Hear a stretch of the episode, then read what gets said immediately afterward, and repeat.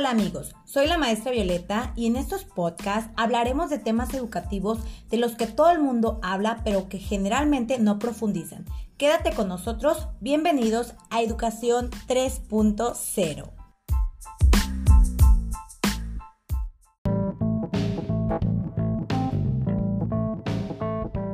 Hola, ¿cómo están? Bienvenidos y bienvenidas a otro jueves de podcast.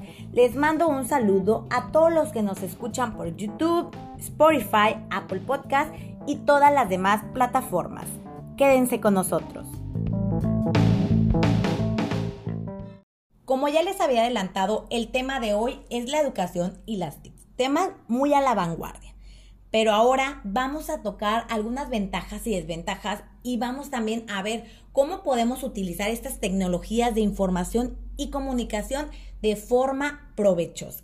Y sí, amigos, antes de continuar, quisiera hacer hincapié en un punto, y es que los docentes creemos que hacemos uso de estas tecnologías de información y comunicación al usar los aparatos tecnológicos. Y no es así. También hay que usar la información y comunicación de forma acertada para el bien de la educación.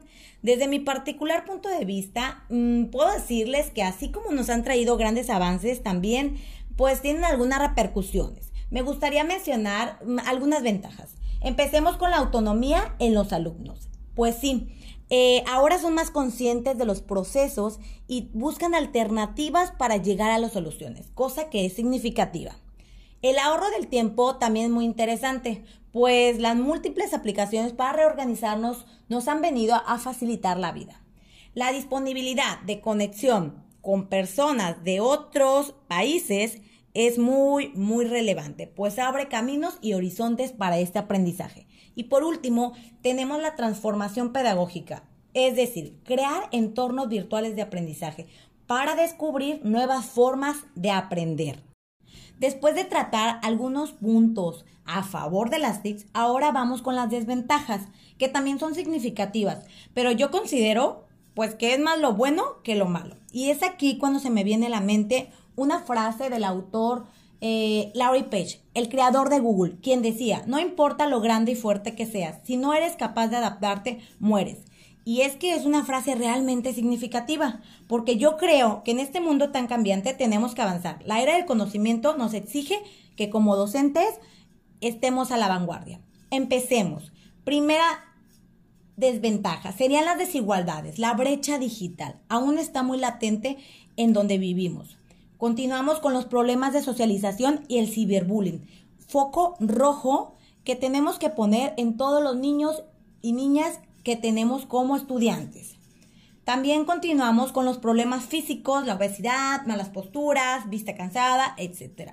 Poco a poco nos han ido desgastando. Y por último, la pérdida de privacidad. Sí, el robo de datos. Punto muy interesante. Bueno, pues después de sumergirnos en estas ventajas y desventajas y hacer esta comparación, me voy a ir con otro autor, John Dewey, que hablaba de una educación activa. Y me van a decir, ay maestra, ¿por qué traes al tema a John Dewey? Pues yo creo que debemos de progresar y adaptarnos en donde vivimos. ¿Y qué nos exige la sociedad en la que vivimos? Un cambio profundo, una innovación en lo que hacemos, esa transformación que estamos esperando. Tenemos que estar con la educación progresista. Y sí, amigos, este educador y filósofo, de forma muy inteligente, nos dijo, la educación es una constante reorganización y reconstrucción de la experiencia, lo cual le agradecemos mucho por sus estudios que fueron muy acertados. Aprender haciendo aún está vigente. ¿Y por qué lo menciono? También considero que esta educación es la que tenemos que tener en cuenta hoy en día y sumergirnos en las TICs para llevar un aprendizaje significativo. Es decir, podemos usar la tecnología como el medio para lograr el fin darle este sentido y que realmente nos lleve a formar estudiantes capaces, que puedan desarrollar habilidades y competencias para el mundo al que nos enfrentamos. Ahora sí, vamos a concluir nuestro podcast mencionando algunos educativos para todos los maestros y maestras que nos acompañan esta tarde. Número uno, claridad en la comunicación. Recuerden, menos es más. Siempre hay que ser breves y claros. Leer lo que escribimos para ver si lo podemos entender y nuestros estudiantes lo entienden. Número dos, hacer uso de las plataformas educativas. ¿Cómo? Descubriéndolas, interactuando con nuestros estudiantes, realizar dinámicas y explorando estas nuevas herramientas. 3. Aplica el ensayo y error. Si haces siempre lo mismo, pues nunca vas a tener resultados diferentes. Tienes que cambiar esos procedimientos para los grupos con los que trabajas. Todos los grupos son distintos, así que hay que buscar estrategias innovadoras y retadoras para ellos. 4. Realizar dinámicas grupales, donde todos tus alumnos puedan producir, no solo se queden con la información. Desarrollen estas habilidades y estrategias para que puedan adquirir competencias digitales exitosas.